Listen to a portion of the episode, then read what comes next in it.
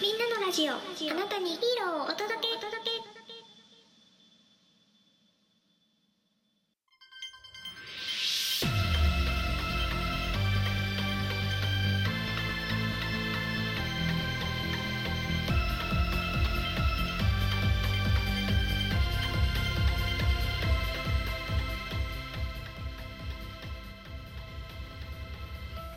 みんなのラジオへようこそ。この番組はあなたにヒーローをお届けをキーワードに特撮やヒーローのマニアックなお話やそうじゃないお話を紹介する番組でございます。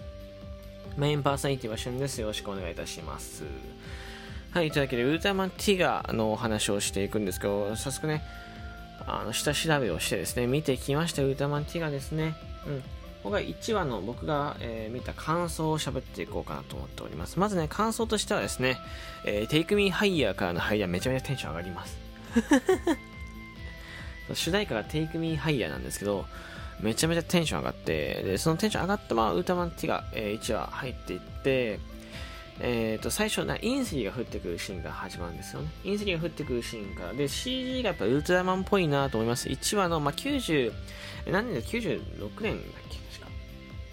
うん。すごくこう CG がウルトラマンっぽくてらしくてでその何？降った後で隊員の感じ、えー怪獣の感じですね。うん。怪獣はねなんかクオリティ高いなと思った。うん。ただ一つだけ僕がうんと思うとこあってあのー飛行機えーガッツウィングってあるんですよ。あのまあ、極東基地にその長野隊員とか、長野隊員じゃない、いや、間違った。えー、第5隊員とかいるところ、いわゆるそのウルトラマンのそのガッツっていう、えーグループ、グループっていうかその特殊部隊みたいなあるんですけど、特殊部隊があって、そこの飛行機、ガッツウィングっていうんですけど、その飛ぶとこの映像にね、まだやっぱりね、こう、ワイヤーというか、うん、映ってるのが映ってるのが、まあ、微妙だな。あとは、うんと、まあ、これ仕方ないと思うんですけど、演技力がね、やっぱちょっと足りないなって思っちゃう。まあ、1話だから仕方ないんだけどね、これからどんどんどんどんやっぱりこう、慣れていくんだろうけど、若干演技力が足りないなと思った。ただ、その、第1話からね、ウルトラマンティガの戦闘シーン、フォームチェンジ、えーするんですけど、え3色になるんですけどね。えっ、と、ここはやっぱテンションが上がるかなと思ってて、これもやっぱり、なんだろうな、仮面ライダーシリーズ多いんですけどね、1話から結構フォームチェンジする。どんどんどんどんフォームチェンジ。で、3つ出るのって、うんと、クウガはなかったよね。クウガな、クウガもあるけど、3つは出るとか、ディケイドとかは、まあ一応全員のフォームにチェンジするのあったね、シーン。うんえーすごいこの辺はなんか仮面ライダーがウルトラマンティガのやつを引き継いでるなと思いました。ティガが引き継ぐんではないからね。ティガを引き継いでなので、うんえーすごく引き継いでるなと思いました。あとはこう、なんでしょうか、なんだろうあの迫力えー特撮の迫力シーン、迫力があるシーンですね。例えば怪獣が街を壊すとかね、攻撃するシーンは相変わらず、えーずっとウルトラマンクオリティ保ってるなと思う。ウルトラマンクオリティ何かっていうとね、うんと、すごく僕の中ではプラスな評価なんですけど、とてもね、面白い作品になってるなと思いました。で、迫力もあるし、えーあとはこう、なんだろうな。楽しい、ワクワクさせるような終わり方をしますね、毎回。なんかこれから第5隊がどうなっていくんだろうって、1話の最後の終わりだけで言うと、内部はあんま喋れないネタバレなるかあれだけど、えー最後はそのウルトラマンティガ、えーになって変身アイテムですかね、を持って終わっていくんですよね。で、まあ、光の声とかタイムカプセルの声に導かれるっていうところで、うん。なんか、えーの、撮影の場所だけ言うと、あれどこで撮影してるのめちゃめちゃ景色良くて、個人的にはやっぱ長野県であってほしいと思ってるんだけど、ね、長野さんが長野君がやってから長野県でやってほしいなと思ってるんだけど、どうなんだろうね。ですごく綺麗だったしね、面白かったですね、ウルトラマンティガ。うん。であとは、これね、その、なんて言うんだろうな。うーんと、個人的には、個人的にはね、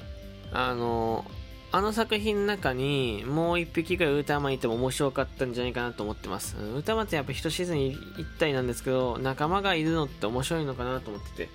えー、ティガかける何々。仮面ライダーってサブライダー、2号ライダーいるじゃないですか。で、ここで、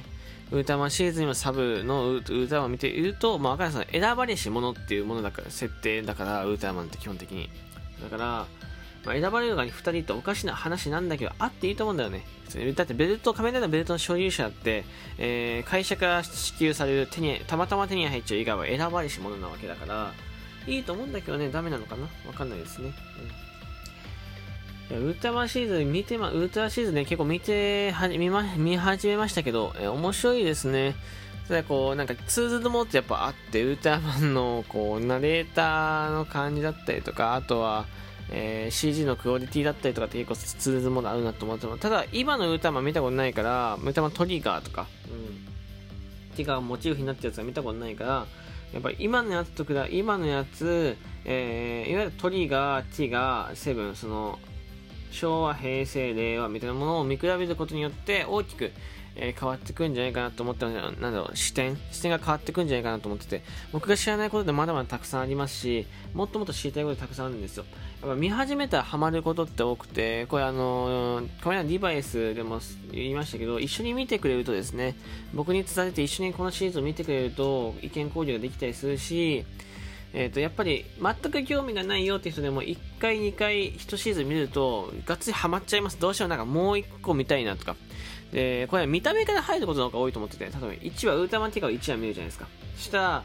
例えばウルトラマン7かっこいいな、ウルトラマンコスモスかっこいい、ダイナかっこいいなとか、えー、なんかそのフォルムからフォ、フォルムっていうかフォ、フォームから入ってって、見た目から入ってって作品入っていくことあると思うし、あ、じゃあ長野くんやってんだとか、えー、杉浦太陽くんやってんだとか、えー、いろいろね、えー、見方あると思いますね。このウルトラマンベリアルって宮迫が声やってんだみたいな、映画もあるんだ、見てみようかなみたいな、悪のウルトラマンっているんだみたいなね、いろいろな見方があると思うので、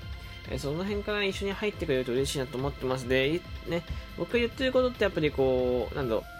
う、調べてることもあるし、知ってることもあって、んで、なんか超えてほしいなと思います。超えてほしいというか、超えられる、簡単に超えられるんだけどね。えー、なんか超えてほしいなと思います。教えてほしいレベルですね、僕からすると。うんまあ、このまま続けてウルトラマンティガーね、見ていこうと思う。明日もね、ウルトラマンティガーのお話しますね。ウルトラマンティガーのお話の中で感想はもう今回ちょっと1話の感想言ったので、あまり感想言っちゃうとね、こうデバイスのだけで感想ずっと言ってる回になっちゃうので、えー、次のウルトラマンティガー何にしようかなって考えるけど、なんかこう、ウルトラマンティガーらしいネタがあればいいかなと思ってる。で、その話数見て、みたいな。うん。怪獣のお話とか面白そうだったね、その、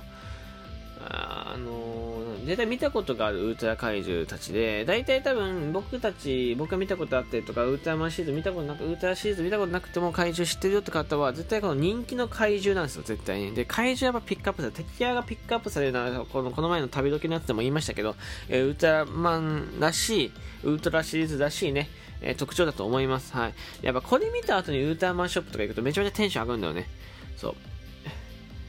別に別途で関係ない話なんだけど、ウルトラマンシウルトラマンショップで、まあ、行った時に、そのウルトラマのフィギュアがですね、まあ、セブンとかタローとかのフィギュアが、まあ、1万いくらか2万いくらかであったんだけど、その時のフィギュアがすごくスーツにシワが入ってる感じ。あのちょっとひび割れっぽい、えー、何？スーツにひび、ひび、ひびじゃないや、シワが入ってるの。えー、そこまで再現してて本当に欲しくなったよね。ウルトラシリーズ知らない人も欲しくなるようなあのネクタイだったりとか、えっ、ー、と、なくてネクタイピンだったりね、カバンとか服とかね。ね、すごい、あの、なんだろう、おしゃれで、これ見てると絶対なんか買っちゃいそうなので、うん、そわそわしてますね。福岡、福岡のキャナルシティにね、あの、ウルトラマンショップあるんですけどね、あの、行きたいけど行ったら負けだなと思ってます。まあでも仮面ライダーショップ行った時あんま買わなかったらどうなんだろうね。わかんないけど。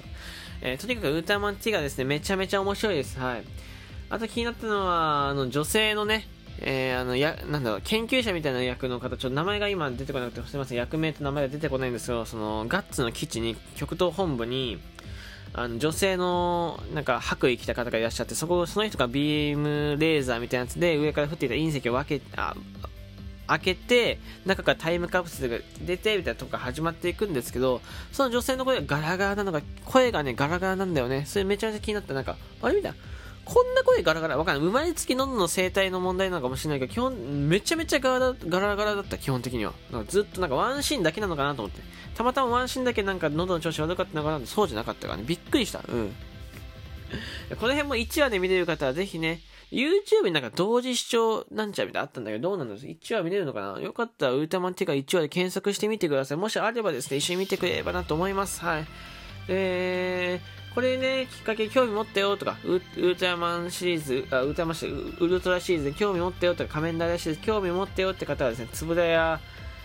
えー、ネットワークだったりとか、ネットワークっていうのがつぶらの、あの、つぶらプロダクションのね、あの、ファンクラブだったり、東映ファンクラブに入ってくれて、一緒に見てくれたら嬉しいななんて思ってます。よかったら、少し高い、1ヶ月500円1000円しますけど、高いですけどね、よかったら、えー、一緒に、えー、確認してください。よろしくお願いいたします。というわけで、ここまで聞いてくれてありがとうございました。明日もね、ウータマンティガ、えー、のお話ししていこうと思うので、ティガね、楽しみにしてくれたらと思います。えー、じゃあまたお会いしましょう。バイバイ。